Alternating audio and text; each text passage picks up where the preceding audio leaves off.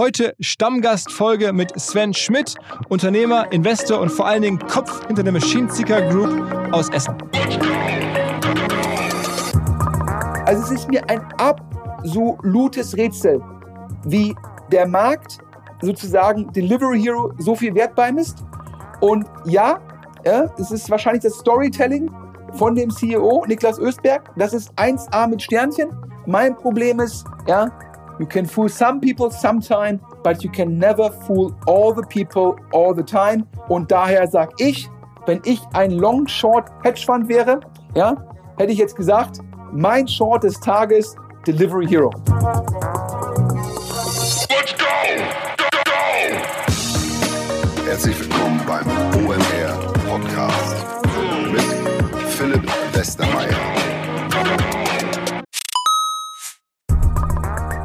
Ihr werdet euch wahrscheinlich fragen, warum unser Partner SalesViewer hier so oft im Podcast wirbt. Aber das ist relativ einfach zu erklären, denn wenn wir hier mittels Podcast Reichweite für SalesViewer erzeugen, dann besuchen natürlich auch hunderte von Menschen die Website von SalesViewer und SalesViewer kann dann mit dem eigenen Tool die Website-Besucher oder deren Firmen vor allen Dingen mit Klarnamen entschlüsseln. Also Podcast-Werbung führt zwangsläufig zu immer mehr Website-Besuchern und Website-Besucher lassen sich in Firmen-Klarnamen von SalesViewer entschlüsseln und zu neuen B2B-Kunden machen. Und natürlich auch wir bei OMR sind sehr zufrieden mit SalesViewer, nicht nur als Kunde, sondern auch als Partner. Wir setzen deren Tool ebenfalls ein zur eigenen B2B-Lead-Generierung und entschlüsseln damit die Website-Besucher von OMR, OMR Reviews oder anderen Tochterfirmen. Man sieht einfach, wer eure Webseiten besucht hat und wofür sich potenzielle Kunden interessiert haben. Neben uns, also OMR, sitzen aber auch noch deutlich größere Firmen wie Stepstone, Avato Systems, Sport5, Talon One oder die Vodafone-Tochter Grand Centrix bereits auf SalesViewer und generieren damit täglich neue B2B-Leads. SalesViewer ist bekanntlich auf unserem hauseigenen Software-Bewertungsportal OMR Reviews das bestbewertete Tool in gleich drei Kategorien und kann jederzeit kostenlos getestet werden. Wer also sehen möchte, wer auf der eigenen Website drauf war und diese Person dann am besten zu Kunden verwandeln möchte, der kann das alles kostenlos ausprobieren. salesviewer.com slash OMR. Zurück zum Podcast. Es hat eine Weile gedauert, bis jetzt zum vierten Auftritt des Jahres von Sven hier im Podcast. Anfang des Jahres war es ein bisschen dichter, was auch daran lag, dass wir eine Sonderfolge gemacht haben zu Sport-Streaming-Diensten. Jetzt sozusagen der reguläre Quartal 3 Auftritt und wie immer mit natürlich ähm, steilen oder besonderen spannenden Thesen. Unter anderem, dass Sven mittlerweile klar sagt, er würde Delivery Hero als Aktie ähm, shorten oder leer verkaufen. Da ist er jedenfalls sehr, sehr skeptisch. Wieso, weshalb, warum? Das kommt alles gleich. Dazu natürlich wie immer sehr viel auch Sportbusiness, unser gemeinsames Hobby und eine große Sportbusiness-News vielleicht, nämlich Sven erweitert das Portfolio der Vereine oder Ligen, die seine Firma unterstützt. Er macht ja schon relativ viel in der zweiten Liga. Im Darts ist er ja groß aktiv mit Machine Seeker oder Maschinensucher und jetzt hat auch im Handball, also der Handball Champions League. Ziemlich überraschend, warum er das macht, ähm, wie da so sein Blick drauf ist. Und zum Schluss, als besonderes Schmankerl, ganz kurz vor Schluss nochmal, ähm, wenn man bei der Maschinenzügergruppe gerne arbeiten möchte, da gibt es ganz, ganz viele Argumente, die dafür sprechen, dann in Essen zu arbeiten äh, mit Sven. Es gibt aber auch eine Frage, die Sven seinen Bewerbern im Bewerbungsgespräch immer stellt. Die ist gar nicht so einfach zu beantworten. Hört mal rein, es kommt ganz zum Schluss sozusagen das Bewerbungsgespräch mit Sven. Wer die richtige Antwort übrigens weiß und die über LinkedIn irgendwo rein kommentiert, ich bin sicher, wir finden irgendeine Idee, das ähm, am Ende zu belohnen und vielleicht gibt es ja sogar einen neuen Job. Ansonsten noch ein kleines Angebot. Ich schicke mir zum Beispiel mit Sven regelmäßig Links zu Artikeln hin und her, die wir gelesen haben, die wir halt gut fanden, um den anderen darauf aufmerksam zu machen.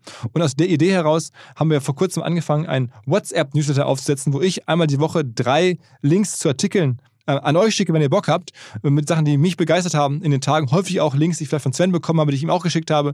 Also wer es bekommen möchte, einfach in den Show Notes äh, anmelden. Wir machen das gemeinsam mit dem Partner Hey Charles, einem ja, WhatsApp-CM-System. Das klappt hervorragend. Einfach kurz eintragen, anmelden in den Show Notes. Geht ganz leicht, super einfache User Experience und dann kommt einmal die Woche per WhatsApp kommen dann drei Artikel-Links äh, von mir.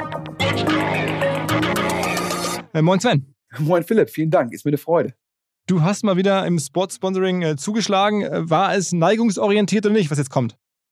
Ja, du weißt ja, ich bin großer Fußballfan, Tennisfan, Darts-Fan, Olympia-Fan und äh, da ist mir immer so ein bisschen berechtigt vorgeworfen worden, äh, wir waren auf dem Trikot ähm, von Maike van Gerven direkt mit zwei unserer Marken und du weißt ja, ich bin großer persönlicher Fan von dem für mich besten Dartspieler aller Zeiten. ja, ja, auch wenn jetzt viele andere sagen, das ist doch Phil Taylor. Ähm, und wir sind immer noch größter Sponsor der zweiten Bundesliga. Wir sind immer noch Sponsor der deutschen Olympiateams. Ähm, Tennis passt jetzt nicht ganz so. Um jetzt auf deine Frage zurückzukommen, ich glaube, ich habe die noch nie zum Handball geschleppt, oder? In der Tat nicht. Also ich war auch, glaube ich, noch nie bei einem Profi-Handballspiel seit meiner Zeit als Lokaljournalist in Essen. Mit, glaube ich, 15 oder 16 war ich mal bei, bei Tusem Essen damals, also Handball erste Liga damals, aber ist jetzt schon ein paar Jährchen her. Äh, und deswegen war ich überrascht, als du mir erzählt hast, dass du jetzt äh, groß im Handball einsteigst. Ja, wir haben letztes Jahr bei der Handball-WM in Ägypten, da haben wir bei den Spielen der deutschen Nationalmannschaft ähm, da haben wir Bodenkleber gebucht ähm, für Maschinensucher und für Truck Scout 24, äh, ähm, unsere beiden Marken in Deutschland. Und das hat sehr gut funktioniert und hatten auch die Rückmeldung ähm, von Händlern von Gebrauchtmaschinen, dass da viele tatsächlich selbst Handball spielen. Und ähm, Handball, ja, sage ich mal, so teilweise ein bisschen älteres Publikum, auch überwiegend männlich. Und das ist ein ganz guter Match ja, zu, zu der sozusagen den zu, zu unserer Zielgruppe, zu den Händlern von Gebrauchtmaschinen, zu den Anbietern von Gebrauchtmaschinen. Das hat gut gepasst. Und jetzt kam halt äh, für uns dieses extrem spannende Angebot, dass wir Nachfolger werden können von der Weltmarke Velux als Titel- und Hauptsponsor der Handball Champions League der Männer. Und, ähm, und in dem Fall, A, das war jetzt schon ein relevant hoher Betrag und B, ja, ich war schon mal beim Final Four Turnier in Hamburg, also um das äh, deutsche deutscher Pokal. Aber nein, ich gehe jetzt nicht regelmäßig zum Handball. Und daher haben wir das schon diesmal mit einem spitzen Bleistift durchgerechnet, auch geguckt, wie erfolgreich war letztes Jahr die Handball-WM. Ja, und jetzt für uns ein großer Leuchtturmdeal. Ja, heißt jetzt demnächst die Machine Seeker EHF Champions League. und das Final Four Turnier in Köln heißt demnächst oder heißt jetzt Truck Scout 24, Final Four in der Lanxess Arena in Köln. Wir haben Bodenkleber, wir sind im Logo sozusagen mit berücksichtigt. Wir haben 20 Prozent der Bandenfläche. Also daher für uns ein echter Leuchtturmdeal. Ich sehe das schon von meinem geistigen Auge, wie du dann beim Final Four dem Sieger dann sozusagen als, als Sponsoring-Verantwortlicher dann mit so einem Pokal, so einem Sacke und Krawatte um entgegenschreitest und dann da so einen Pokal überreichst. Ne? So. tatsächlich, tatsächlich ist das Teil des Leistungspaketes. es ist wirklich so. Also äh, wir können den Pokal übergeben. Ähm, ich war dieses Jahr äh, noch nicht, ich war dieses Jahr nicht da in der Lanxess Arena. Das war im Juni ja ein, ein mega Wochenende, ist eines der größten Hallensportevents Europas. es, es, muss, es muss allerdings mega warm gewesen sein. Und ähm, der, der Geschäftsführer von Truck Scout 24, der war für uns da und der meinte, es war brütend heiß. Und da habe ich schon gesagt, Mensch, wenn das nächstes Jahr genauso ist, dann musst du den Anzug anziehen. Ja, okay. Also, äh, wer diese Bilder sehen möchte, äh, wie Sven den Pokal überreicht, ist vielleicht äh, nicht ganz so spannend wie das Finale selber, aber lohnt sich fast anzureisen. Ähm, aber ich verstehe es schon richtig, das ist jetzt ein internationaler Deal. Also, ihr macht jetzt wirklich Sportsponsoring bewusst international, weil ich meine, die Champions League ist jetzt ja nun deutlich mehr als Deutschland. Korrekt. Das ist auch einer der Gründe gewesen. Das ist mit, wir sind europäischer Marktführer im, im Segment Kleinanzeigen ähm, für Gebrauchtmaschinen, sowohl Maschinen ohne Räder, sowas wie Bearbeitungszentren oder auch Maschinen mit Rädern, also LKWs, Baumaschinen, Landmaschinen und so weiter. Und das abdeckend über unsere beiden Marken, Maschinensucher und Truck Scout 24. Und dann haben wir noch international Machine Seeker und in Benelux Werchteugen.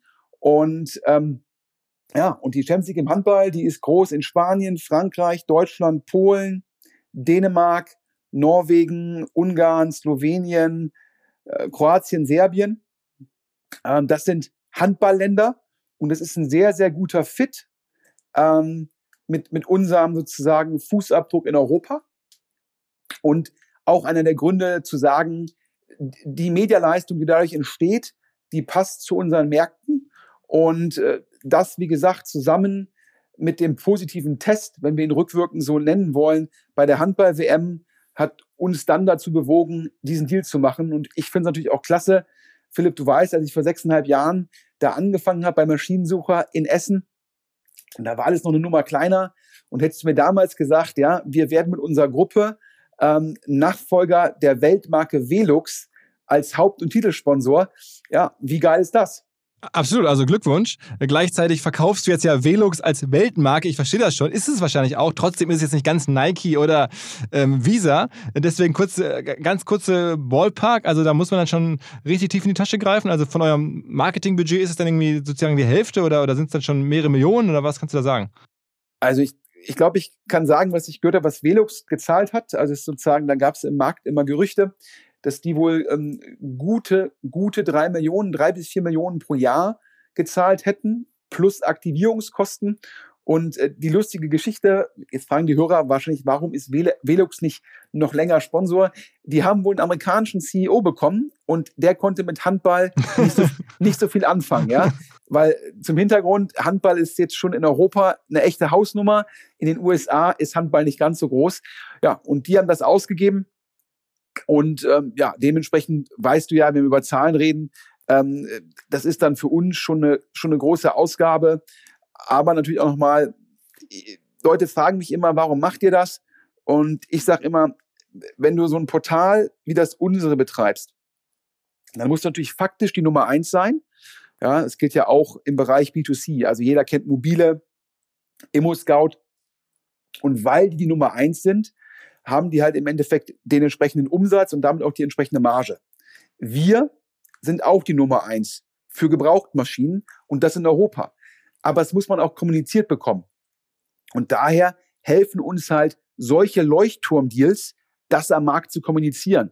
Wenn ich sage, wir sind größter Sponsor der zweiten Bundesliga, wir sponsern die deutschen Olympiateams mit eigenen Mannschaften, die dann für Maschinensucher antreten. Und jetzt versuchen wir diese Kommunikation die in Deutschland, wo wir unsere Marktführerschaft damit sehr gut kommunizieren konnten, europäisch sozusagen auszurollen. Denn wir sind in den letzten zwei, drei Jahren in Spanien, in Kroatien oder auch in Dänemark extrem stark gewachsen und wollen das jetzt nutzen, um auch in den Ländern die Kommunikation hinzubekommen.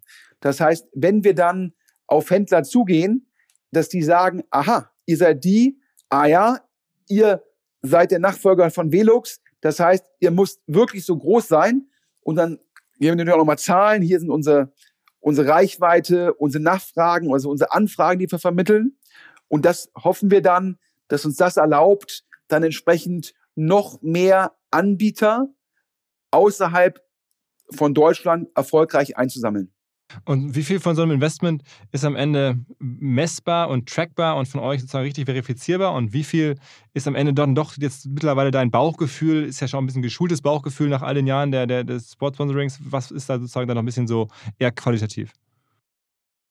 Ist ganz spannend. Ich glaube, es hängt äh, sehr, sehr viel davon ab, A, wie stark die, die Mediareichweite eines Events ist und wie gut ähm, ein Logo sichtbar ist. Wir konnten die Bodenkleber bei der Handball-WM im letzten Jahr, da konnten wir den, konnten wir es sehr gut messen. Das konnten wir auch bei Analytics sehen. Das liegt natürlich auch daran, das ist damals von den öffentlich-rechtlichen übertragen worden, hatte die entsprechende Einschaltquote und die Bodenkleber haben als Werbemittel für uns sehr gut funktioniert. Ja. Das sind natürlich auch solche Länderspiele bei der WM, das sind natürlich dann auch irgendwelche mediale Großevents. Bei der Champions League reden wir jetzt über 132 Spiele, wo es zwei Bodenkleber von uns gibt, wo wir auch im Logo im Mittelkreis integriert sind, wo wir 20 Prozent sozusagen ähm, der Bande haben. Aber dennoch ist es natürlich immer schwieriger zu messen, weil es nicht, nicht diese 5, 6 Millionen Einschaltquote geben wird. Vielleicht dann an dem Finalwochenende, wo es dann vier Spiele gibt. Aber vorher hat halt jedes Spiel dann schon ein bisschen geringere Reichweite. Und da müssen wir gucken, wie gut wir das messen können. Bei der zweiten Bundesliga, wo wir ja auch bei acht Vereinen Sponsor sind, sind dann jeweils 17, 17 Heimspiele. Da haben wir die gleiche Problematik. Ein Zweitligaspiel hat alleine auch nicht diese große Reichweite. Daher sind die Ausschläge relativ schwer im Endeffekt zu messen. Da kommt noch hinzu, dass die Bande nicht ganz so gut funktioniert wie so ein Bodenkleber beim Handball. Und da macht, da macht in der Messbarkeit auch schwierig. Das heißt, natürlich ähm, ist viel unserer Messbarkeit auch ein bisschen, wie nehmen das unsere Anbieter wahr? Ja, wie nehmen das Käufer von Gebrauchtmaschinen wahr?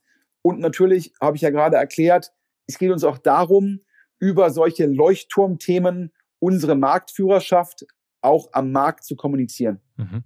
Okay, aber am Ende muss man trotzdem sagen, äh, mutig, äh, durchaus antizyklisches Investment, äh, während ja durch, an anderer Stelle eher gespart wird oder eher auch große Sorge ist vor Rezession ähm, oder schon auch die Rezession quasi erlebt wird. Ähm, drückst du da jetzt auf die Tube? Ja, ich glaube, das Zitat wird, glaube ich, Warren Buffett ähm, zugerechnet. Äh, When others are greedy, be fearful und äh, be greedy when others are fearful. Also letztendlich sagt Warren Buffett, manchmal muss man sich antizyklisch verhalten. Ich glaube, das war natürlich bei ihm eine Aussage in Bezug auf, auf Aktien und Börsenkurse. Und wir sagen halt, in einer Zeit, wo man natürlich, wo wir, es geht um Investitionsgütermaschinen, wo wir auf Nachfrageseite, aber natürlich auch in Gesprächen mit unseren Händlern merken, dass natürlich aktuell im Markt Gegenwind ist, sagen wir, es ist jetzt für uns der Zeitpunkt als Marktführer, unsere Marktführerschaft auszubauen. Das ist ja auch immer so ein bisschen der unfaire Vorteil, den man als Marktführer hat, ja, dass es meistens dann die kleineren ein bisschen härter trifft und dass die Möglichkeit halt ist jetzt zu sagen, jetzt geben wir halt nochmal Gas mit so einem fetten Leuchtturmdeal und um zu sagen, jetzt geht's wirklich darum, auch in Ländern, wo vielleicht irgendwie bisher nicht so eine starke Nummer eins sind wie in Deutschland, ja, den Erfolg, den wir in Deutschland haben, auch nochmal in Spanien, in Frankreich genauso stark zu duplizieren. Also da unseren Marktanteil relevant auszubauen. Und ja, ich. Aber ihr merkt die Krise schon. Also ich meine, ich meine Maschinenhandel ist ja durchaus ein, stelle ich mir vor, ähm, konjunkturanfälliges Geschäft. Also das merkt man schon. Ja, klar. Polen ist, äh, glaube ich, unser zweitgrößter Markt. Und äh, Maschinen sind Investitionsgüter. Und klar, der russische Angriffskrieg in der Ukraine, da, da sind natürlich die Polen noch mal viel näher dran als wir. Und dazu kommt noch Deutschland, Italien, Österreich, die Diskussion der Energiepreise in den drei Ländern, äh, das Gasthema, glaube ich, am größten. Führt natürlich auch dazu, dass Leute sagen, kaufe ich jetzt nochmal Maschinen, um in Deutschland zu produzieren. weil die Produktionskosten natürlich auch von den Energiekosten sozusagen mit beeinflusst werden. Und das sind natürlich da spezielle Gegenwinde und natürlich das additiv nochmal Inflation, Rezession, gestörte Lieferketten, Chipkrise. Das ist natürlich alles weiterhin da und sorgt natürlich nicht für Vertrauen. Und wir wissen beide, wie wichtig Vertrauen ist. Und daher, ja, aber zum Schluss für uns immer noch ein Luxusproblem. Ich sag mal, hättest du mich im Februar gefragt, da waren wir ja zusammen in LA, habe ich glaube ich zu dir gesagt, dieses Jahr da wollen wir 35 bis 40 Prozent organisch wachsen. Und jetzt werden es 25 bis 30. Das heißt, uns kosten sozusagen die Gegenwinde ungefähr 10 Prozent organisches Wachstum. Aber im Vergleich zu anderen Firmen geht es natürlich immer noch sehr gut. Also man kann sagen, so ein bisschen ein Luxusproblem für uns. Und daher können wir uns natürlich auch diese Investitionen in die Marke erlauben. Wie sieht's denn bei dir aus? Also wir reden ja auch immer und ich frage ja immer neugierig, weil ich ja sehe, bei Investitionsgütern ist da schon ein bisschen Gegenwind im Markt und ich frage immer, wie läuft es bei OMR? Und ich weiß ja auch vor zwei Jahren Corona-Krise, da hat sogar der Strahlemann Philipp auch mal kritisch äh, ausgesehen, hatte auch mal Falten in den Augen, was ich äh, natürlich total nachvollziehen konnte. Und jetzt ja eigentlich dieses Jahr, ich weiß ja im Mai OMR Festival, wir hatten ja vorher den letzten Podcast gemacht und ich glaube, man kann sagen, ein Monstererfolg. Ich glaube, Hamburg war ausgebucht. Und ich glaube, du hast mir gesagt, die Messe, das letzte Mal, als die Messe in Hamburg so voll war, war beim Kirchentag. Also daher. Äh, also OMR Festival gigantisch. Und du sagst mir auch bei OMR Reviews, ich glaube, eurem zweiten, du weißt ja immer, ich, ich, vielleicht für die Hörer, ich bin ganz großer OMR Reviews Fan. Ich finde das Businessmodell mega. Ich finde das Team, wie das exekutiert, mega. Ich glaube, super viel wert. Das sind natürlich auch geile Kunden, ja, SaaS Enterprise Kunden, die verdienen weiter Geld. Da will ich ja am liebsten in meinen OMR Reviews investieren. äh, Philipp lässt mich nicht. Aber auch da läuft es weiter gut. Das heißt, meine Frage an dich, ist das bei euch alles Sonderkonjunktur oder sagst du, es gibt keine Rezession? nee, also da bin ich schon realistisch. Aber in der Tat, du hast ja gerade selber gesagt, die, die, die SaaS-Firmen, die auch bei uns am Ende Kunden sind, ähm, und davon gibt es ja auch einige mittlerweile börsennotiert, und da kann man die Zahlen sehen, denen geht es tatsächlich ganz gut. Also, also geht es uns dann ein bisschen besser als vielleicht Maschinenhändlern oder Leuten, die irgendwie von Energie abhängig sind. Das sind die ja nur jetzt indirekt. Ähm, insofern, ähm, das ist bei OMR Reviews ist es stabil. Wir haben natürlich auch ein kleineres Niveau, auf dem wir wachsen jetzt. Ist ja noch ein recht junges Projekt, erst zwei, drei Jahre alt. Ähm, aber es geht da ganz gut voran und wir merken das noch nicht. Äh, beim Podcast haben wir auch schon drüber gesprochen, da ist es halt so, ich glaube, dass die einfach wahnsinnig gutes Wachstum ist in dem Markt, dann ist das Werbeinventar gar nicht so groß. Das heißt, ähm, es hält einfach die Preise stabil und ähm, reicht dann die Nachfrage auf jeden Fall aus, weil man gar nicht so viel Inventar erzeugen kann. Podcasts bieten ja gar nicht so viele Werbeflächen an am Ende. Ähm, das ist im TV ja so ganz anders.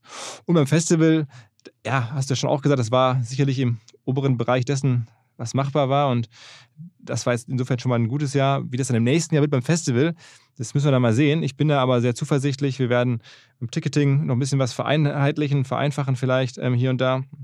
Aber wir wollen tatsächlich zumindest besucherseitig beim Festival im nächsten Jahr nicht wachsen. Aber nicht aus konjunkturellen Gründen, sondern wirklich eher, weil wir uns sagen, ähm, erstmal das konsolidieren auf dem hohen Niveau. Was ist denn, was ist denn mit dem Volksparkstadion? Wäre das, wär das nicht mal was, sozusagen Olli, Olli P sozusagen der, die Olli P-Nacht im Volksparkstadion, damit auch jeder äh, Olli P äh, hören kann? Also ich habe äh, das Volksparkstadion vor einigen Tagen in Hamburg erlebt. Ich war nicht selber da, aber habe mir die Bilder angeguckt, als da Uwe Seeler ähm, verabschiedet wurde. Äh, da gab es ja so eine, so, eine, so eine, Veranstaltung und da waren dann so 7.000, 8.000 Leute da und es war halt so ein, so ein Setting wie bei einer Konferenz. Also stand halt jemand im Stadion, hat gesprochen und die eine Tribüne war voll. Das war natürlich jetzt für Uwe Seeler sehr angemessen, weil er da ja seine größten Erfolge hatte und dann konnte man da die, den, den, den, ja, den, den, den Herrn Seeler verabschieden. Aber ähm, da das Szenario jetzt mal unabhängig auch von der, vom Anlass erschien mir jetzt für so ein Business-Event nicht ganz optimal. Da muss ich mir vielleicht aber die alten Mario Barth-Videos ra äh, raussuchen, wie der damals im Olympiastadion in Berlin aufgetreten ist. Ne? Okay, also äh, ihr bleibt, ihr bleibt im Hamburg, auf dem Hamburger Messegelände, höre ich da raus. Ja. Nochmal kurz auf die Podcasts zurückzukommen. Du hast mir gesagt, Sven, dank unserer TikTok sozusagen Aktion gibt es jetzt 20.000 mehr Hörer für jeden OMR-Podcast. Und du hast eine gute Chance, hast du mir gesagt, dass dieser Podcast hier sechsstellig wird. Wäre, glaube ich, das erste Mal für äh, sozusagen den Stammgast, den Stammgast-Podcast mit mir. Und äh, ich hatte jetzt gar nicht mitbekommen, wie erfolgreich diese Aktion gelaufen ist. Ähm, vielleicht kannst du mal kurz für die Hörer, die das auch nicht mitbekommen haben, die, jetzt, die wir jetzt zum ersten Mal begrüßen in einer Stammgastfolge, ja. noch mal sagen, warum die eigentlich da sind, ja? ja, am Ende haben wir uns natürlich gefragt äh, oder einen Hinweis bekommen darauf, wie man ähm, vielleicht Leute aus der, aus der TikTok-Welt in die Podcast-Welt bringen kann und äh, haben dann halt ein ja, ein Angebot gemacht, dass äh, wer halt aus unseren Videos zu den Podcasts, die es ja bei YouTube gibt, einfach das Material rausklaut und daraus coole TikToks baut, ähm, der da erfolgreich ist und Reichweiten hat, ähm, dem zahlen wir 5000 Euro. Und das haben ganz viele Leute gemacht und entsprechend war dann einfach TikTok für ein paar Tage extrem voll ähm, von, von unseren Schnipseln aus dem Podcast. Und dann haben wir natürlich, ich glaube, bei über 20 Millionen Views auch ein paar Menschen dann gesagt, okay, was ist das ja eigentlich? Wo kommt eigentlich diese Gesprächsfitzel hierher? Und dann sind sozusagen zum Podcast-Channel gegangen und ja, das haben wir gesehen. Das hat irgendwie äh, sehr, sehr gut funktioniert und ähm, ich bin mir nicht ganz sicher, ob die äh, TikTok äh, neuen Gäste hier, also herzlich willkommen natürlich auch von mir, ähm, jetzt sofort was mit ähm, Maschinenhandel in Essen anfangen können, aber ich empfehle einfach die alten Folgen von Sven durchzuhören. Ähm, das, wir haben schon über Jahre machen wir das hier, das ist immer so eine Art äh, Highlight des OMR Podcasts, das ist kein klassisches Interview, wie man es sonst hier kennt. Sven ist nicht Monte, Sven ist auch nicht Uli Hoeneß, ähm, es ist ein anderes Gespräch. Ähm, wir machen so ein Branchenupdate Update. Ja, aber ich bin, ich bin ja, glaube ich, der, der seriöse Bruder von Knossi. ja, optisch auf jeden Fall. das stimmt. Also auf jeden Fall Sven Google. Also den, den, den müsst ihr die, die TikTok, äh, die TikTok-Kundschaft äh, müsst ihr den Knossi kennen. Also wer nicht kennt, Knossi ist, glaube ich, der inoffizielle König des deutschen Internets. Ja, ja. Also, also dementsprechend. Aber jetzt ja, also OMR läuft, aber ich glaube, nicht jede Medienfirma äh, läuft aktuell so gut wie OMR. Ähm, ich glaube, der Umsatz, zumindest bei den Anbietern vom linearen Fernsehen in Deutschland, das ist ja zum einen äh, Pro7 Sat1, zum anderen RTL, im zweiten Quartal minus 4% im Jahresvergleich. Ähm, und äh, jetzt ist natürlich für dich ein bisschen schade. Äh, ich durfte ihn auch mal kennenlernen, den äh, ehemaligen Gruner und Jahrvorstand und jetzt muss man sagen, ehemaligen RTL-Chef Deutschland, ein sehr enger Freund von dir ähm, Philipp Stefan Schäfer, der ist sozusagen, sage ich mal, diesem Makro-Gegenwind oder vielleicht kann man auch sagen, Thomas Rabe zum Opfer gefallen. Ja, also ich habe mit Stefan Schäfer tatsächlich dazu noch nicht gesprochen, aber in der Tat bitter. Ähm, ich glaube aber, das liegt einfach auch in der konjunkturellen Entwicklung. Wenn man sich die Zahlen anschaut, das ist ja bei ProSieben auch nichts anderes, bei RTL ähm, auch. Überall merkt man jetzt schon die Konjunktureffekte. Und ähm, auch da muss man sagen, Stefan Schäfer ist auch nicht der Einzige. Tatsächlich hat ja der Thomas Rabe in seinem Amt als auch ähm, Aufsichtsratschef bei Adidas, dort auch vor kurzem, vor ein paar Tagen, den Kaspar Rohrstedt, den langjährigen CEO, entlassen, der vor kurzem noch zum Manager des Jahres gewählt wurde und so weiter. Also auch da, und dann kann man sagen, noch nicht mal Thomas Rabe ist der Einzige, der gerade Leute entlässt, sondern ähm, der Herbert Dies ist vor kurzem ausgeschieden, bei VW, ähm, bei Fresenius, auch im DAX-Konzern, ähm, ist der ähm, CEO ausgeschieden. Also es gibt schon fast so eine Art äh, CEO-Sterben, aber ich bin mir nicht ganz sicher, ob das jetzt irgendwie ein Trend ist oder eher so Einzelfälle, die sich da gerade durch Zufall irgendwie ähm, ballen. Ja, ich glaube, das hat meines Erachtens jeweils einzelne oder spezifische Gründe. Aber natürlich ist da jetzt teilweise im Markt Gegenwind. Und äh, wenn Gegenwind da ist, zeigt sich wieder auch klarer, äh, wie jemand damit umgeht. Und äh, dann ist natürlich auf einmal die Bereitschaft vielleicht von Aufsichtsräten oder Aufsichtsratsvorsitzenden Veränderungen vorzunehmen halt höher, als wenn Rückenwind da ist und zum Schluss halt die Zahlen dann deshalb gut aussehen. Das ist ja sag mal, bei Rückenwind ist halt schwieriger, jemanden zu gehen, der vielleicht 15 Prozent Wachstum zeigt mit einer großen Firma und dem zu sagen, eigentlich jetzt zu 20 Prozent wachsen müssen. Das ist halt ein, wesentlich schwieriger zu kommunizieren, als wenn dann Gegenwind da ist und dann halt negatives Wachstum. Und vielleicht, es gibt Situationen, wo minus 4 Prozent vielleicht die bessere Leistung sind als plus 15. Aber zum Schluss ist ja dann die Attribuierung äh, immer so ein bisschen schwierig und es ist halt einfacher, Veränderungen her herbeizuführen. Und bei Volkswagen, glaube ich, äh, gab es dann nochmal ähm, Volkswagen äh, spezifische Gründe. Und daher würde ich da jetzt noch nicht zu viel von, von ablesen. Aber ja, äh, was man schon sagen muss, und du weißt es ja, die TikTok-Hörer, äh, die TikTok-Hörer, die über, die Hörer, die über TikTok gekommen sind. Ähm, ich mache ja auch alle zwei Wochen den DS Insider Podcast mit Alexander Hüsing, wo es um Funding News geht für deutsche Startups, also ein relativ nischiges Thema. Ähm, und da merke ich halt im, im, im Startup-Land, ähm, wo ja zumindest so ab Q3 2020 bis Q4, Q1 diesen Jahres, sage ich mal ein bisschen überspitzt, Party war. Die Party ist vorbei. Kleiner Hinweis für die neuen Ziele. Und zwar Pipedrive kennen wir bei OMR auch sehr gut. Das CRM-System insbesondere für die Förderung des Wachstums kleinerer Firmen. Pipedrive ermöglicht es ganz einfach den Überblick zu behalten über Vertriebsaktivitäten, Gespräche, Abschlüsse. Man verpasst keine Nachfassaktion. Pipedrive ist vor allen Dingen einfach zu bedienen, vollständig anpassbar auf die jeweilige Firma, auf die jeweiligen Teams und erstellt sehr hübsche visuelle Berichte. Darüber hinaus gibt es zahlreiche smarte Automatisierungen. Also geht zu pipedrive.com www.ecom, um dort eine kostenlose 14-tägige Testversion zu starten.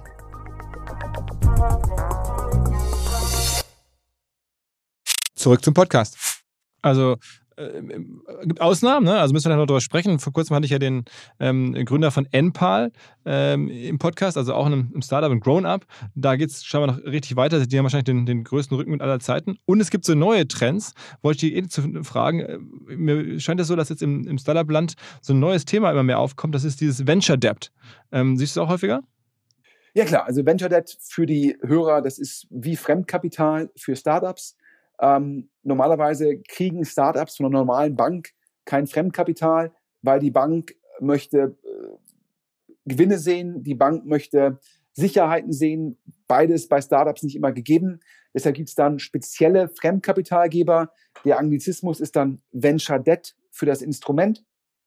Und äh, Venture Debt wird immer wichtig, wenn es einen, eine unterschiedliche Bewertungserwartungen gibt. Der, der Equity-Investor, der also Eigenkapital erwerben will, sagt, ich sehe, dass dein Startup x Euro wert ist und der Gründer und die Investoren sagen, nein, das Startup ist 2x wert. Und dann gibt es teilweise gerade in Transitionsphasen wie jetzt keinen Einigungsbereich und dann kann der Venture Debt Anbieter sagen, ich leihe der Firma Geld zu dem und dem Zinssatz und dann sagen vielleicht die Investoren, die Gründer, ja, der Zinssatz ist zwar hoch, aber es gibt keine Verwässerung und zukünftig können wir das Geld auf einer höheren Bewertung aufnehmen und dann war, waren die Zinsen im Vergleich dazu günstig. Daher Venture Debt aktuell ein ganz spannendes Instrument, um diesen unterschiedlichen Erwartungen am Markt aufzulösen.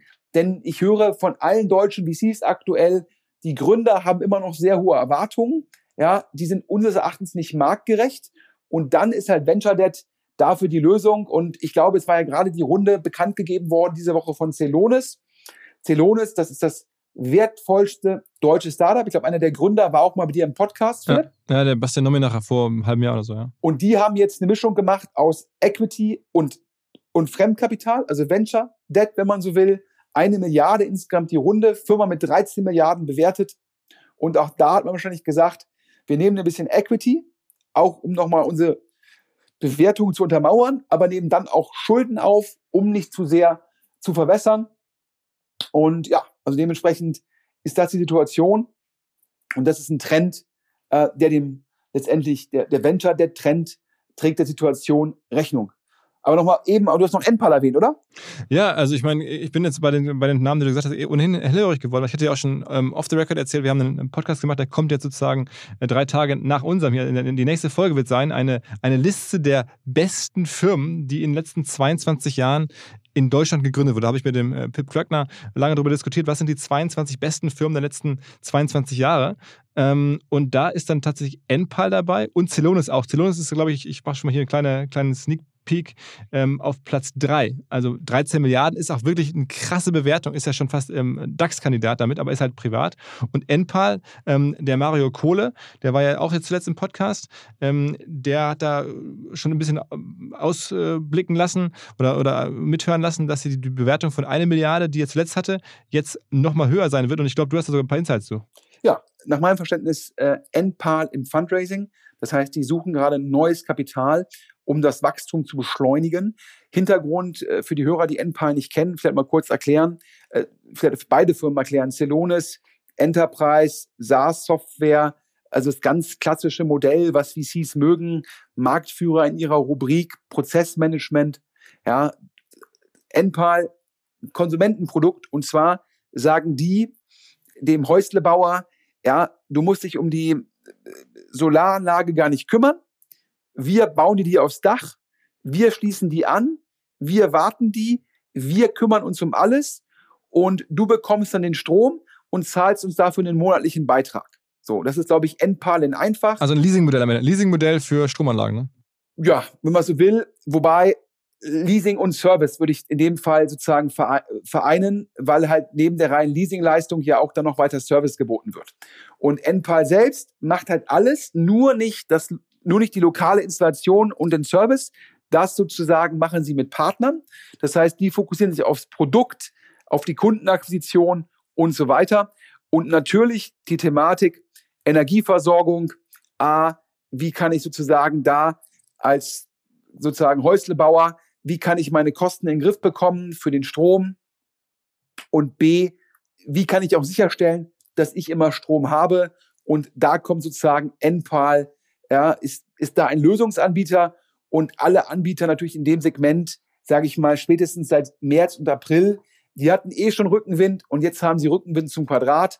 Und glaube ich, eine Firma, wo auch Picos, also sprich ähm, der Investor ähm, von Alexander Samba, ähm, auch mit stark mit beteiligt ist und glaube ich insgesamt eine, eine Firma mit, mit Top-Leuten und man ist halt jetzt zum richtigen Zeitpunkt an der richtigen Stelle und exekutiert und die nehmen jetzt nochmal Geld dafür aus, um zu skalieren. Und da habe ich halt gehört, eine Bewertung von zwei Milliarden, also ein doppeltes Einhorn, ein doppeltes Unicorn, noch nicht ganz so weit wie Celonis, was auch daran liegt, dass halt diese Enterprise SaaS-Firmen nochmal eine höhere, höhere Bewertung haben, weil Investoren sagen, ja, die werden an den Börsen weiterhin auch hoch gehandelt. Aber am Ende ist es ja auch eine, eine Hardware-Firma. Ne? Ich meine, die machen halt diese Solaranlagen. Ähm, das ist halt schon, schon jetzt irgendwie. Ja, klar. Das, das muss natürlich auch ne? sagen, auch nochmal für die Hörer, wenn, wenn Celonis halt eine Software-Lizenz verkauft, ist das fast alles Marge, weil die Grenzkosten halt relativ gering sind. Ähm, Enpal hat natürlich Cost of Goods Sold. Also sprich, da ist die Solaranlage auf dem Dach, die muss installiert werden, Servicekosten. Das heißt sozusagen, man muss halt gucken, was ist die monatliche Miete, wie viele Abschreibungen laufen dagegen und was zwischen den Abschreibekosten und der monatlichen Miete ist, das ist de facto in dem Fall die Marge von Enpal. Und natürlich braucht Enpal auch Kapital, um dann teilweise die Cost of Goods Sold vorzufinanzieren. Und das ist der Hintergrund. Ich glaube, ich habe hier mal im Podcast gesagt, du hast mich mal gefragt, was ist das nächste Unicorn? Da habe ich Enpal gesagt. Da freue ich mich, dass ich recht bewiesen habe. Auf jeden Fall. Also, das ist äh, eine unfassbar ähm, ja, gut platzierte Firma jetzt gerade. Auch, glaube ich, ein sehr guter Gründer. Mario Kohle kann man ja auch nachhören.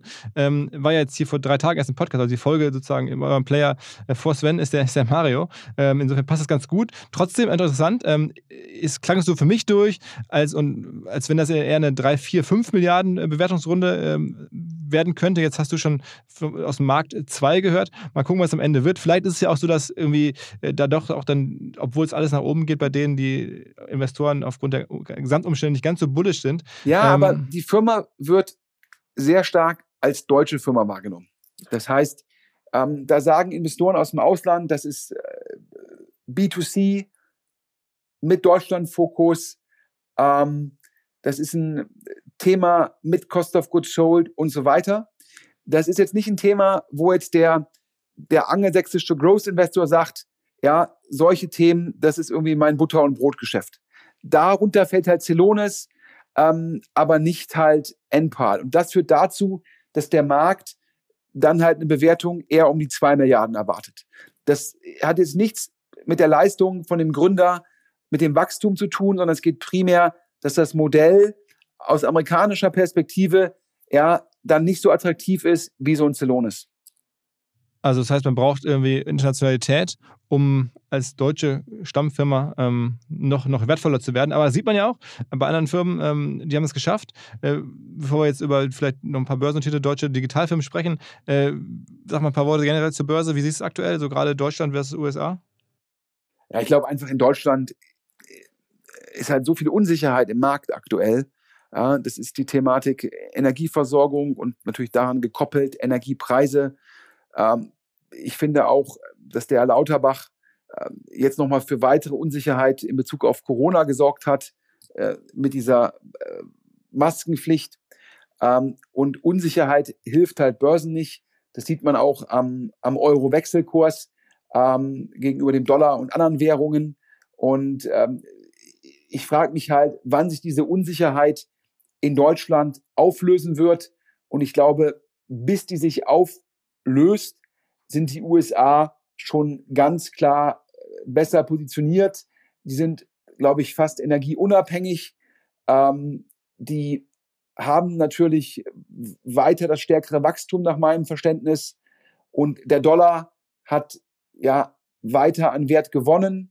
Und das sind alles Dinge, die da, glaube ich, dann eher äh, die US-Börse im Vergleich zur zu europäischen Börsen äh, bevorteilen. Ja? Das heißt, wenn du, wenn du jetzt Aktien picken müsstest, was du ja ohnehin eigentlich ganz, ganz selten nur tust, dann eher in amerikanische Firmen als deutsche generell. Ja, die Frage ist ja, du musst ja gar keine einzelnen Aktien dir aussuchen, sondern du kannst ja auch sagen, ähm, ich kaufe mir irgendwie einen Basket oder einen Index und dann dafür halt einen ETF, um meine Transaktionskosten gering zu halten. Und dann würde ich wahrscheinlich sagen, ist dann der ETF ähm, auf amerikanische Titel irgendwie glaube ich, attraktiver als der auf Deutsch. Punkt. Und du hast mir im Vorgespräch auch schon erzählt, es gibt ein paar deutsche Digitalfilme börsennotiert. Ähm, auch als ich dir auf das Ranking angesprochen habe, was ich da mit, mit, mit dem PIP jetzt demnächst äh, veröffentlicht, wir haben es schon vor kurzem aufgenommen. Vor, äh, eine, ein, zwei Firmen gäbe es, da würdest du auf jeden Fall sehr zurückhaltend sein, äh, die in Deutschland, ähm, sagen wir mal, zu den größten börsennotierten Digitalfilmen zählen. Ja, du, also ich bin auf jeden Fall auf eure Folge äh, sehr gespannt. Ich glaube, das äh, wird, wird sehr spannend sein und wer da wo im Ranking steht, ist ja auch immer die Frage, reden wir jetzt nur über die Bewertung oder über die Marktkapitalisierung oder reden wir auch über den, den Impact, den eine Firma gehabt hat. Also ich glaube zum Beispiel so ein Zalando hat halt schon den Weg bereitet für viele Startups in Berlin, hat für Konsumenten viel Wert gestiftet und hat eine hohe Bewertung. Also ich glaube, da kann man überall so ein Häkchen machen und sagen, das ist schon eine tolle Lebensleistung von, äh, von Robert Gens und David Schneider.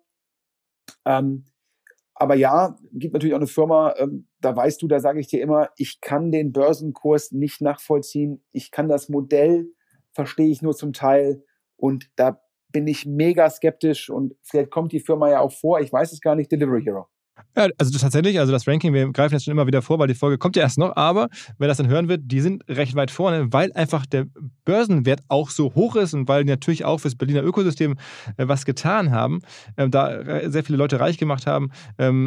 Ähm, ja, dennoch, das Modell ist mittlerweile auch gar nicht mehr so deutsch. Die sind ja sehr international unterwegs bei Delivery Hero. Früher war das ja mal Pizza.de und, und, und Lieferheld und so. Mittlerweile ist es eher Ausland.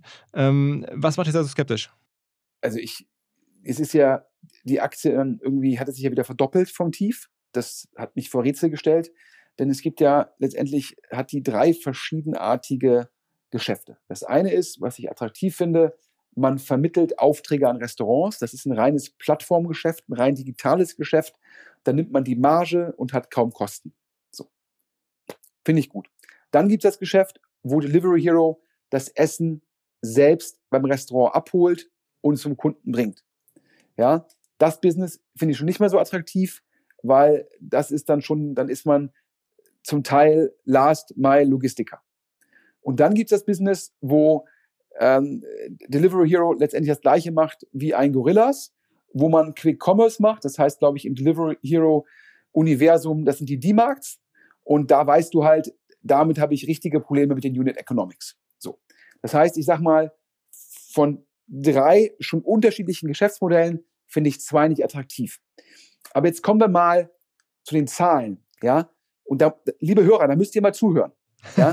Jetzt kommt's. Achtung. Da wird, nach, heiß. Da wird nach heiß. außen immer das GMV kommuniziert.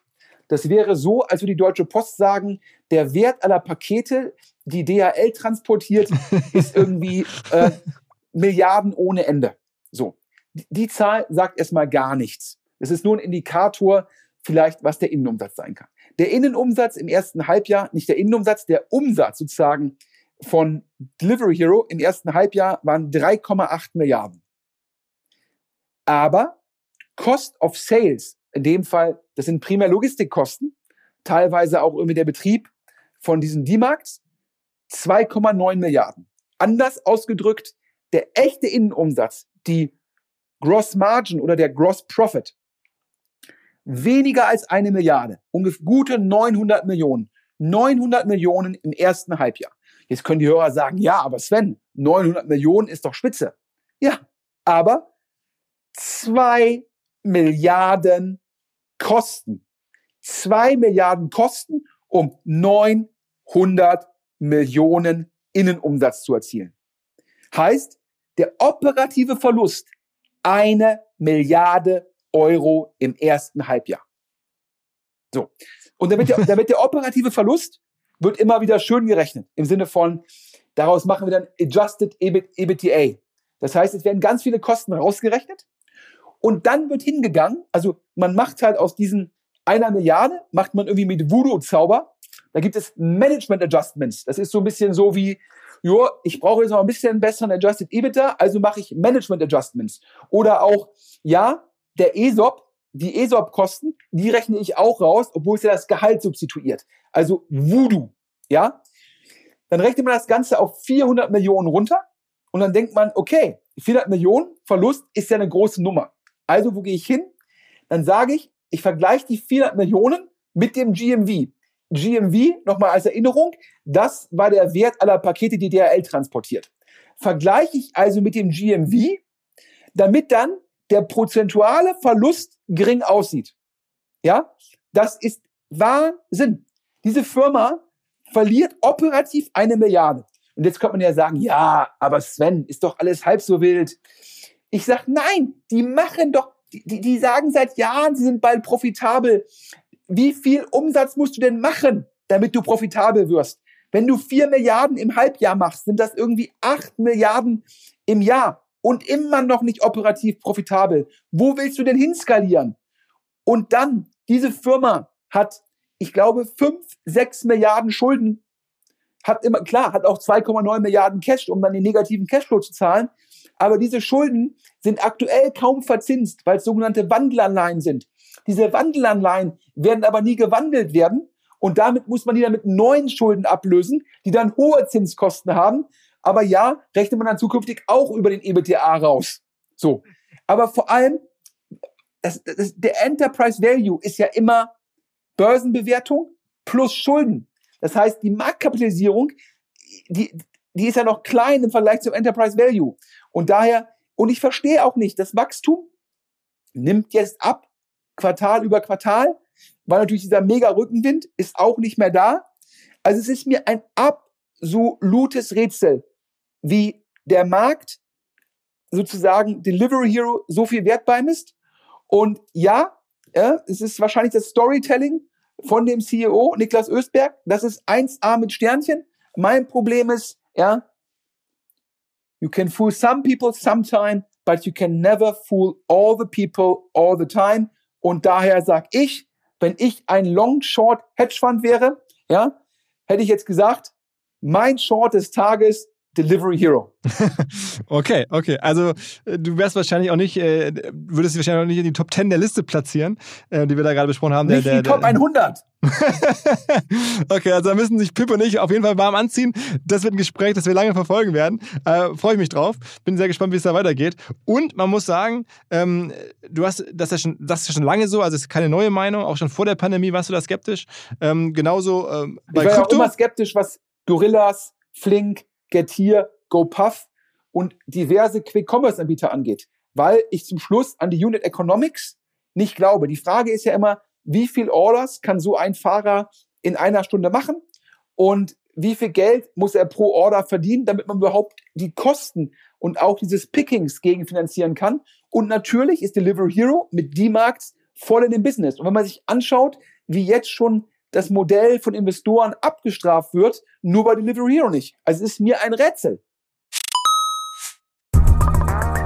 Was mir bislang überhaupt gar nicht klar war, ist, jeder Hersteller von Produkten jeglicher Art kann ein Volksprodukt sein in Kooperation mit der Bild. Das ist insofern natürlich spannend, weil die Bild eine Wahnsinnsreichweite hat, fast 50 Prozent der deutschsprachigen Bevölkerung erreicht und halt dieses Label Volksprodukt vergibt an Partner. Seit 21 Jahren machen sie das. Mittlerweile gibt es 220 verschiedene Volksprodukte und es werden weitere gesucht. Es gab schon Zahnbürsten, Volksakkus, aber auf der Website habe ich gesehen, sie suchen zum Beispiel einen Partner für eine Volkszahnzusatzversicherung oder für eine Volkspizza oder für einen Volksstaubsauger. Also, wer solche Produkte herstellt und auch in größerer Kapazität produzieren könnte, denn erfahrungsgemäß spricht der Verkauf nach einer solchen Kampagne ziemlich an, wendet euch bitte an den Vermarkter der Bild. Die Firma heißt Media Impact. Und Media Impact sagt übrigens auch, dass 80% derjenigen, die schon mal eine Kampagne in dem Bereich gebucht haben, das wieder tun. Wer jetzt hier erstmals von dieser Möglichkeit gehört hat, bekommt auf seine erste Buchung auch ein Media-Bruttovolumen von 220.000 Euro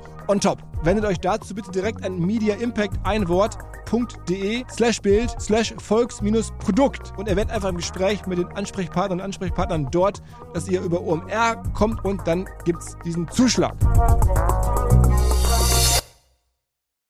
Zurück zum Podcast. Also, ich wollte gerade sagen, dass, du hast äh, schon bei anderen Sachen auch wirklich recht gehabt. Krypto haben wir noch gar nicht drüber gesprochen. Da hast du auch schon immer gesagt, äh, zu Hochzeiten, als Krypto gerade richtig durch die Decke gegangen ist, ähm, schwierig. Und da gibt es den berühmten Spruch, äh, was, was löst das eigentlich für ein Problem? Und so müssen wir gar nicht tiefer einsteigen. Also auch da aktuell würde ich sagen, ähm, sieht super aus. Und dann gibt es eine Sache, da hast du am Anfang warst du skeptischer, dann hast du vor, glaube ich, ein, zwei Jahren äh, so langsam korrigiert. Und mittlerweile bist du ähm, sogar, kann man fast sagen, Fan. Oder sagst zumindest, die Aktie ist unterbewertet. Ähm, da war ich ganz überrascht, als du das erzählt hast. HelloFresh. Ja, ich habe ja äh, mal initial gesagt und da muss man auch sagen, wenn man, wenn man falsch liegt, muss man das auch eingestehen. Und ich glaube, ich habe hier in dem Podcast in den letzten vier, fünf, sechs Jahren viele Prognosen gewagt und finde, habe eigentlich eine ganz gute Quote. Auf jeden Fall. Ähm, in Bezug auf äh, HelloFresh, da lag ich falsch. Da ging ich immer davon aus, dass irgendwann die Churnrate sozusagen für die zum Problem wird, aber das Produkt und die Exekution vom Team sehr, sehr gut geworden. Ähm, und dementsprechend die Churnrate nicht mehr so ein Thema. Und auch jetzt, wenn man sich anschaut, wie exekutiert HelloFresh nach Corona, Corona war Rückenwind, aber auch dieses Jahr weiter Wachstum year over year. Und das ist ganz stark. Und ich finde, äh, HelloFresh, der Börsenkurs ja auch irgendwie stark gefallen. Wenn ich mir da die Zahlen angucke, äh, die finde ich irgendwie wesentlich attraktiver. Ähm, und dann höre ich immer, ja, bei HelloFresh, die, die laufen etwaig in Probleme mit ähm, den Logistikkosten rein, aber die Logistikkosten sind bei Delivery Hero viel höher. HelloFresh ist in den USA extrem stark. Die Hälfte des Business kommt aus den USA. Das heißt, die haben positive Währungseffekte ähm, und keine negativen Währungseffekte.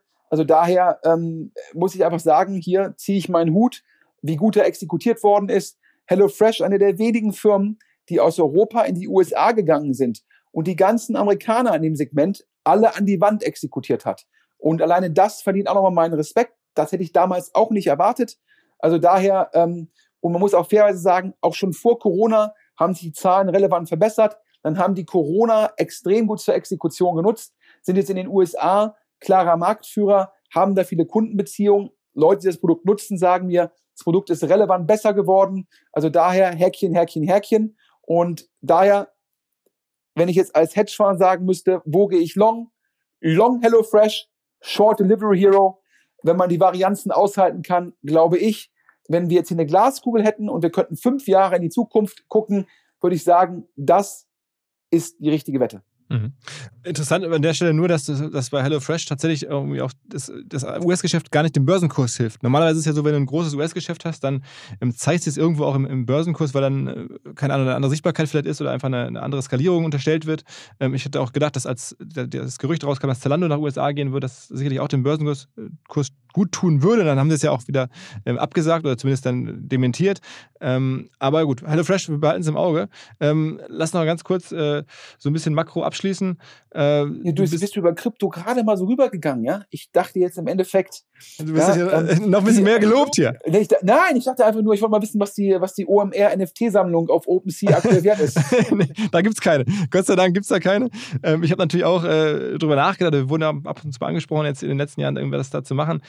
Ähm, ich bin jetzt nicht traurig, dass wir es nicht gemacht haben. Ich glaube, dass ähm, da, da gibt es auch so Studien, wo man sich anschaut, wie die NFTs gelaufen sind, hinter denen Prominente standen in den USA. Dann ist das wirklich äh, auch, ähm, die ganze, ganze Portfolio hätte man auch shorten können. Ne? Ja, ich glaube, ähm, also Specs, ähm, Specs und NFTs und irgendwelche obskuren Kryptowährungen, ähm, ja, wenn, wenn man, wenn die Historiker in tausend Jahren zurückgucken auf das Jahr, auf die Jahre 2020, 2021 ähm, werden Sie vielleicht sagen, dass äh, Corona auch mentale Auswirkungen hatte. Bei NFTs, ja, von der Funktionsweise und von dem, was das Produkt bietet, da bin ich nochmal, das würde ich mal ein bisschen aus dem Krypto-Wahnsinn rausnehmen. Aber okay, wir wollen jetzt keine Krypto-Folge machen. Ähm, das, das, nee, nee, aber ich, ich schenke dir auf jeden Fall nochmal äh, so, äh, so, eine, so eine Benamsung eines Sterns äh, nach OMR. Ja. Also gibt es auch eine legendäre Folge, wer jetzt hier, das ist ein bisschen Insider-Joke für jemanden, der alle Sven Schmidt-Folgen hört. Ähm, es gab mal eine unfassbare Metapher von Sven ähm, zum Thema Krypto. Müsst ihr mal so ein, zwei Stammgast-Sven Schmidt-Folgen zurückhören. Macht auf jeden Fall Spaß. Ja, ähm, aber aber ich, ich glaube, wir sind uns einig, dass der Wohlstand in Deutschland zukünftig nicht aus Krypto und NFTs entstehen wird. Woher dann? Woher dann? Ja, daraus wahrscheinlich nicht, aber woher dann? Ja, ich glaube, das ist ja die Frage, die ich jetzt auch teilweise auf LinkedIn, wo die auch gestellt wird, nach dem Motto, was ist eigentlich mit Made in Germany? Und ähm, ja, ich, äh, ich glaube, die Frage ist die Kernfrage für die Zukunft von Deutschland, auch für die Zukunft von Europa. Ähm, wie können wir zukünftig ähm, sozusagen den Wert generieren, um den Wohlstand zu erhalten, nicht um den Wohlstand zu steigern. Ja, wir haben nicht die Rohstoffe oder sind nicht bereit, die Rohstoffe sozusagen ähm, ähm äh, zu, zu, aus dem Boden rauszuholen. Das heißt, sind darauf angewiesen, Rohstoffe zu importieren. Äh, die Kombination aus Engpässen und einem schwachen Euro führt dazu, dass die Kosten dafür stark steigen. Ähm, parallel muss man sich fragen, äh, ob das Made in Germany oder das Made in Europe noch stark genug sind, um über das Exportgeschäft dann die Importe zu refinanzieren. Ja, und ähm, ja, das sind für mich ähm, ganz klar die Herausforderungen. Und du, du weißt ja, Philipp, wenn wir im persönlichen Gespräch sind, ja, ich ähm, frage mich so, ob, ob das halt der aktuellen Generation, ob denen das transparent genug ist, welche Herausforderungen da in den nächsten 20, 30 Jahren ähm, da auf uns zukommen. Hm. Ähm, Ja, lass uns vielleicht lieber zum Abschluss ähm, noch ein paar leichtere Themen angehen. Ähm, wir haben mit Sport angefangen. Äh, mit Sport wollte ich das Thema äh, auch abschließen. Und zwar ein, ein Sportdeal, äh, über den wir auch schon mal hin und her getextet haben, als er dann irgendwie äh, kam, schon vor langer Zeit immer wieder. Ich hatte vor kurzem in einem Podcast ähm, bei Alles auf Aktien bei dem Holger Chapitz ähm, tatsächlich über Menu gesprochen. Hab dann mit viel Glück richtig gut gelegen, weil am zwei Tage nach diesem Podcast ging es dann richtig hoch bei dem Menu. Wollte, wollte Elon Musk erst Twitter kaufen und dann auch Menu, ne? Aber im Fall von Menu war es ein Scherz und im Fall von Twitter war es vielleicht auch einer, aber, aber der hat jetzt noch gerichtliche Folgen. Der Menu-Scherz glaube ich nicht, weil dann auch der einer der reichsten Briten gesagt hat, wenn die Glazers verkaufen würden wollen, wolle er kaufen. Und dann ist der Kurs nochmal gestiegen. Mhm. Äh, in der Tat, also Manchester United ist ja einer der wenigen börsennotierten Fußballclubs. Und, ähm, aus neben, neben Unterhaching? Äh, genau, also vierte deutsche Liga.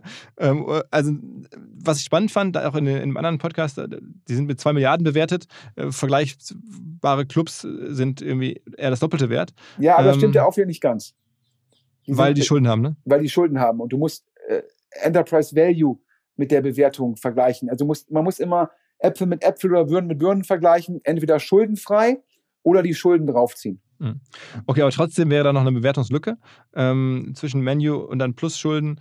Ähm, Klar. aber in der Sekunde, wo dann die Glazers, die sind Hauptaktionär von Manchester United, sagen, wir verkaufen unseren Anteil, dann werden auch etwaig die, die öffentlich gehandelten Anteile mehr wert sein, weil dann potenziellen Käufer sagt, ich kaufe die Anteile von den Glazers und nimm den Club wieder von der Börse. Denn die Frage ist ja, ist es sinnvoll? Ist eine Börsennotierung für einen Fußballverein sinnvoll? Ich glaube, darüber kann man kontrovers diskutieren. Die ganzen NBA-Vereine, NFL-Vereine sind natürlich alle nicht an der Börse.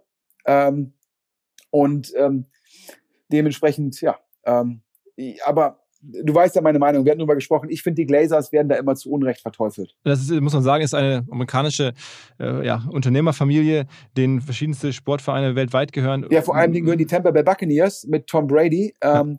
Letztes Jahr den Super Bowl gewonnen und äh, dieses Jahr in München am Start. Also daher ähm, schon eine relevante sozusagen ähm, Familie, denen Sportvereine gehören.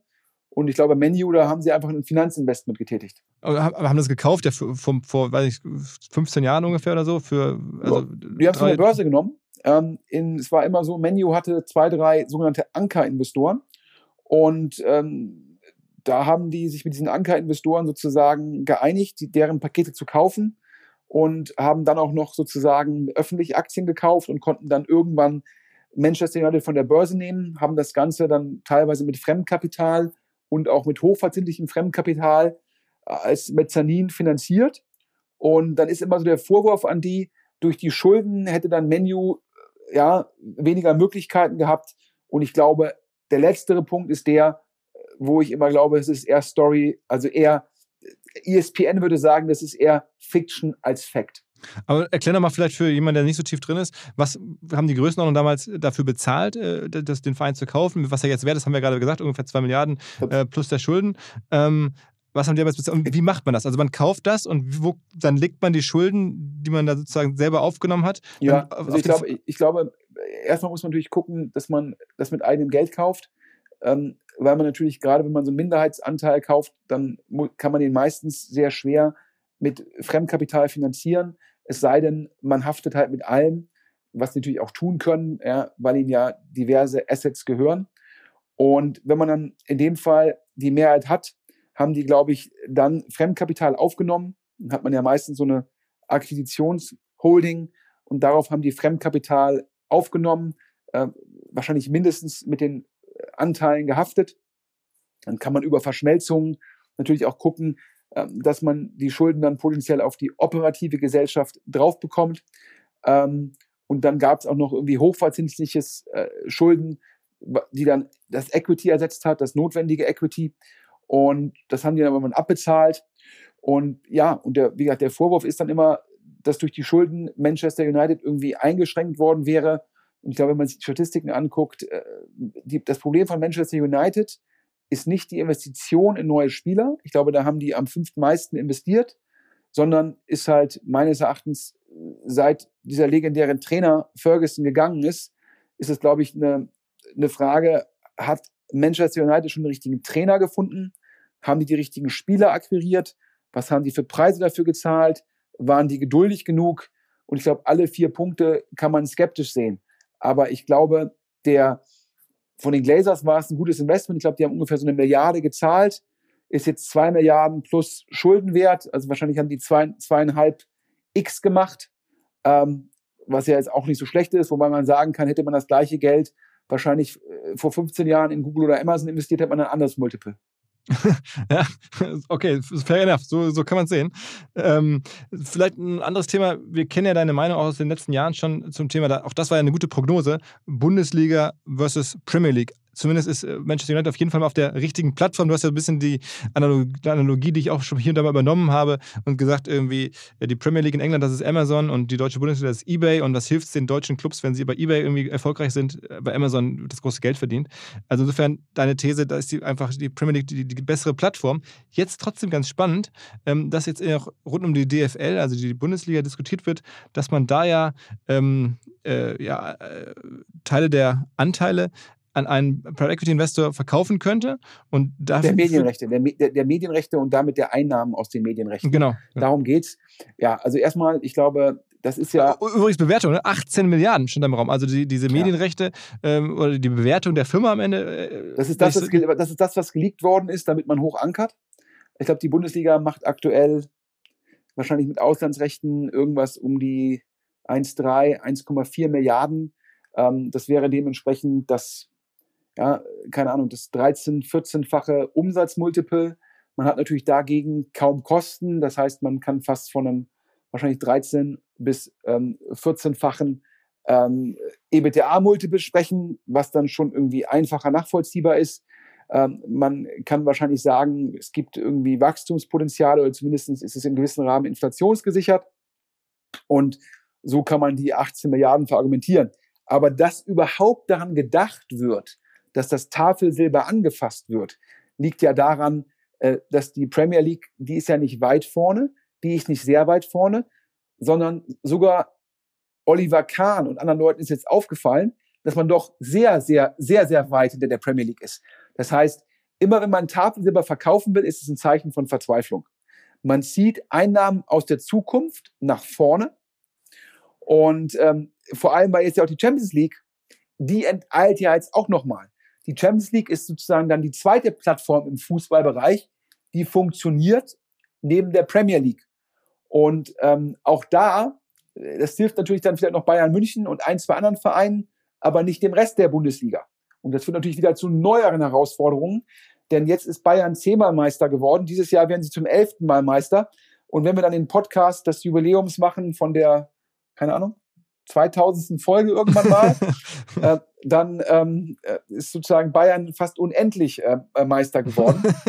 und ja, und das ist der Grund. Ja, ich finde die Diskussion, jetzt heißt es auch, wir brauchen jemanden, der irgendwie ja Wert generiert, der uns hilft. Und ich sitze da und denke, ja, das sagt die DFL, ja, die, weil sie natürlich 36 Stakeholder hat. Also die großen Vereine. Ja, genau. 18 Vereine erste Liga, 18 Vereine zweite Liga. Ja, äh, das ist ja eine Organisation, die bewegt sich ja so ein bisschen ähm, ja, wie so ein Flugzeugträger in dem Tempo. Ja, ähm, wir reden im Jahre 2022 und die Social Strategy der DFL ist mir immer noch nicht transparent. Ähm, und ähm, jetzt hoffen die darauf vielleicht, dass wenn dann sie dann einen PE haben, den ein Teil der Medienrechte gehört, dass das vielleicht genügend Druckpunkte für Veränderungen setzt. Meine persönliche These ist, die Vereine werden das Geld irgendwie nehmen, um irgendwelche Löcher zu stopfen. Und dann wird der PE irgendwann merken, naja, boah, ist aber ganz schön schwierig, da Veränderungen herbeizuführen. Denn gucken wir mal hin, Donate Hopfen, die ja auch, die DFL-Chefin, die war ja auch auf der großen OMR-Bühne, die ist jetzt auch schon seit acht Monaten am Start. Und ja, ist halt einfach schwierig, so einen Flugzeugträger irgendwie auf einen neuen Kurs zu bekommen. Ich bin gespannt, ob das mit einem PE dann einfacher wird, ob da dann die Druckpunkte entstehen. Ja, all in, glaube ich halt, ähm, die Premier League hat keinen PE an Bord und macht das irgendwie richtig. Das heißt, ich glaube nicht, dass man sagen kann, es braucht einen PE, um das richtig zu machen. Ähm, daher bin ich da immer skeptisch, wenn die Aber Zukunft verkauft wird. Wer übrigens wissen möchte, wie Sven das Thema vielleicht lösen würde, ähm, auch da haben wir schon drüber gesprochen, gibt es eine Folge dazu, wo Sven unter anderem von Playoffs ausführlich spricht, dass man in der Bundesliga Playoffs einführen könnte, um das ja, ganze ja, aber um den spannender zu machen. vierten Platz gegen den Abstieg, um den Aufstieg. Das funktioniert ja in der englischen zweiten Liga ganz hervorragend, das Playoff-System. Das habe ich vorgeschlagen, da gab es bisher, aber du merkst halt, ja, dann, da wird über diskutiert, ja, Supercup in Saudi-Arabien, meines Erachtens äh, ein strategischer Fehler von Donato Hopfen, äh, die Diskussion so anzufangen. Da ist es klar, dass es Gegenwind gibt. Ähm, aber es werden keine innovativen äh, Diskussionen, äh, äh, Ideen diskutiert. Ob das nun irgendwie bessere Kameraperspektiven sind, ob das der Trainer ist, der zu Beginn der zweiten Halbzeit ein Live-Interview gibt. Das gibt's in der NBA oder das Interview aus der Kabine. Das gibt's in der NFL. Ja, oder sozusagen der DFB-Pokal ein neues Format bekommt. Ja, darüber wird in der NBA über ein In-Season-Turnier diskutiert. Ja, die, die ganzen großen Ligen, ja, die NBA hat jetzt sozusagen Play-in-Turnier, die NFL hat ein 17. Spiel, die ganzen großen Ligen in den USA, obwohl sie mega erfolgreich sind, obwohl sie keine direkten Konkurrenten haben, die hinterfragen sich immer, haben neue Ideen. Und derjenige, der im Jahre 2000 für 20 Jahre in den Tiefschlaf gegangen ist und dann 2020 aufgewacht ist, ja, außer dass dann teilweise keine Zuschauer da waren wegen Corona, denkt sich, was hat sich denn bei der Bundesliga verändert? Und das, obwohl es die Konkurrenz gibt. Also, das ist so, das Problem ist natürlich auch, es gibt keine Eigentümer. Und so sehr man Herrn Watzke schätzen kann, naja, der hat natürlich auch noch eine Perspektive von fünf Jahren und sagt dann irgendwie, ja, die nächsten fünf Jahre will ich jetzt auch mal zu Ende managen, ohne große Änderungen, ja.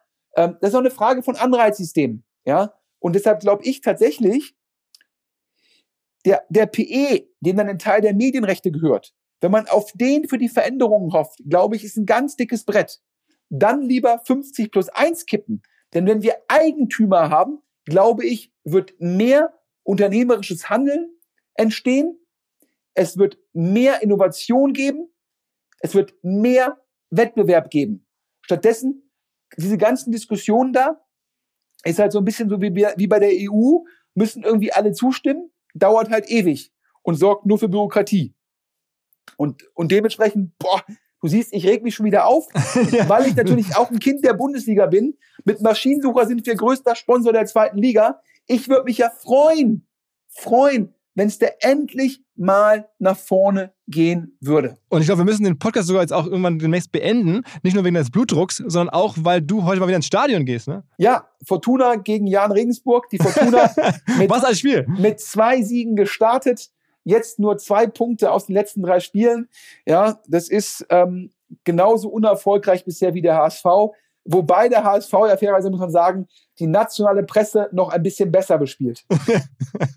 Naja, also das kommentiere ich jetzt nicht im Sinne des äh, HSV nicht, im Sinne unserer Hansestadt nicht. Ähm, ich glaube, es war wieder echt viel drin. Es hat mit Sport angefangen, es hat mit Sport aufgehört und dazwischen ähm, auch ein, zwei ähm, ganz äh, klare Takes. Äh, vielen Dank, Sven. Ja, Philipp, vielen Dank. Und wie immer zum Schluss meine Ansage, wer bei dem Titelsponsor der Handball Champions League weiß, bei dem kommt. europäischen Marktführer für B2B Classifieds, ja, wer für den arbeiten will, wer für eine Firma arbeiten will, die trotz des Gegenwindes im Markt 25 bis 30 Prozent organisch wächst, wer für eine Firma arbeiten will, die hochprofitabel ist, die nicht auf Venture Capital angewiesen ist, für eine Firma sozusagen, die per se was Gutes tut, weil wir halt sozusagen für eine effizientere Nutzung für bestehende Maschinen sozusagen äh, sorgen.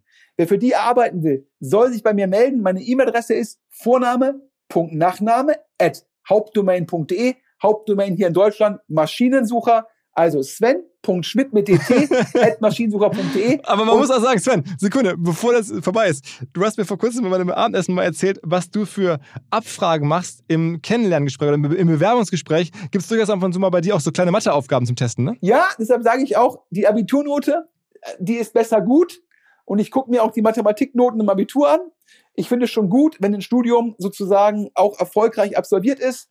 Und wenn man natürlich auch gut vorbereitet in so ein Gespräch geht, wenn man auf Kununu alle Bewertungen liest, da sieht man auch, die Mitarbeiter lieben uns bei den Bewerbern. strahle ich so ein bisschen Varianz aus. Aber sag mal die eine Frage. Nur für alle Hörer sollten sich fragen, könnten Sie diese Frage vernünftig beantworten? Das ist die mit den, mit den Kanten. Erzähl mal die ja, ja, also Frage. es geht, äh, geht immer darum, sozusagen, ähm, Philipp, stell dir mal vor, du hast von deinen, äh, von deinen Eltern so einen Rubik Cube bekommen, aber so einen überdimensional großen Rubik Cube, zehn Würfel breit, zehn Würfel hoch, zehn Würfel tief. Und weil deine Eltern gesagt haben, Philipp, so ein normaler Rubik Cube, der ist für dich nicht herausfordernd genug. ja, weil die dein Potenzial, gesagt, ja. weil die dein Potenzial immer schon erkannt haben. So. Und dein großer Bruder, also groß, ich glaube ich jünger, aber er ist größer als du, noch Ja. größer als du, der springt dir in den Rücken, weil er gesagt hat, Mensch, boah, der Philipp hat so ein tolles Geschenk bekommen und meine Eltern haben mir nur ein Kniffelspiel geschenkt. So, äh, auf jeden Fall springt dir in den Rücken und dann fällt dieser Rubik Cube auf den Boden und die äußere Hülle der Würfel bricht ab. Also man muss sich vorstellen, jetzt sagen natürlich manche Hörer, ja, der Rubik Cube besteht nicht aus ganz vielen kleinen Würfeln, ist mir transparent, aber nehmen wir das einfach mal an, dass er aus ganz vielen kleinen Würfeln besteht und dann sagst du zu deinem Bruder, ja, sammel mal die Würfel auf und dein Bruder sagt, nee, habe ich keinen Bock drauf und dann sagst du, ja, aber es sind ja ganz viele Würfel. Wie viele Würfel sind denn das? Also Philipp, aus wie viel Würfeln besteht die äußere Hülle dieses überdimensionalen Rubik Cubes? Und äh, Lösungen dann auf LinkedIn, ja, wenn wir diesen Podcast entsprechend bewerben. Heute ist der 26. August, wer den Fortuna-Spielplan nicht so gut im Kopf hat. Dieser Podcast erscheint am 28. August am Sonntag und dann drei Tage später am 31. August die Folge mit Pip Glöckner zu den 22 relevantesten Tech-Firmen mit nur einem Fehler drin, Delivery Hero. so ist es, so ist es, so ist es. Sven, vielen Dank, viel Spaß gleich bei der Fortuna. Alles Gute, schöne Grüße nach, nach Essen. Ja, vielen Dank und ich freue mich auf die ganzen vielen Bewerbungen. Also wer nicht für OMR arbeiten will, bitte für Maschinensuche an den Start gehen. Vielen, vielen Dank und euch einen tollen Sonntag noch. Alles klar, ciao, ciao. Zur Abwechslung jetzt mal vollkommen schamlos und offene Selbstvermarktung und Werbung für unser OMR-Festival am 7. und 8. Mai. Dort sind wir gerade in der absoluten Planungshochphase. Das heißt, wir verkaufen jetzt letzte Standflächen, wir planen, wie halt dort alles laufen wird Anfang Mai. Und weil das so ist und weil wir noch einige Flächen und Möglichkeiten, Masterclasses, Präsenzen frei haben, wollte ich nochmal dazu aufrufen, sich da bitte zu melden, wer noch nach neuen Kunden, nach neuen Leads sucht, wer eine Plattform sucht, um seine Brand transparenter und sichtbarer zu machen, wer in irgendeiner Form nach Nachwuchs, nach Talenten sucht. All das können wir ermöglichen. Ihr könnt bei uns gesehen werden, ihr könnt bei uns wirklich wachsen, aber halt nur jetzt in diesen Tagen, denn irgendwann müssen wir dort die Bücher schließen, weil die Planungszyklen Richtung Mai dann zu kurz werden und vielleicht auch, weil einfach alles verkauft ist. Deswegen jetzt nochmal der Hinweis, denkt an unser Festival jetzt, wer dabei sein möchte, mit Masterclass, mit Speaking, mit vor allen Dingen aber Präsenzen auf der Fläche, mit Ständen. Einfach ganz kurze Mail an inbound.omr.com. Innerhalb eines Tages melden sich da eine Kollegin, ein Kollege und dann startet die Zusammenarbeit.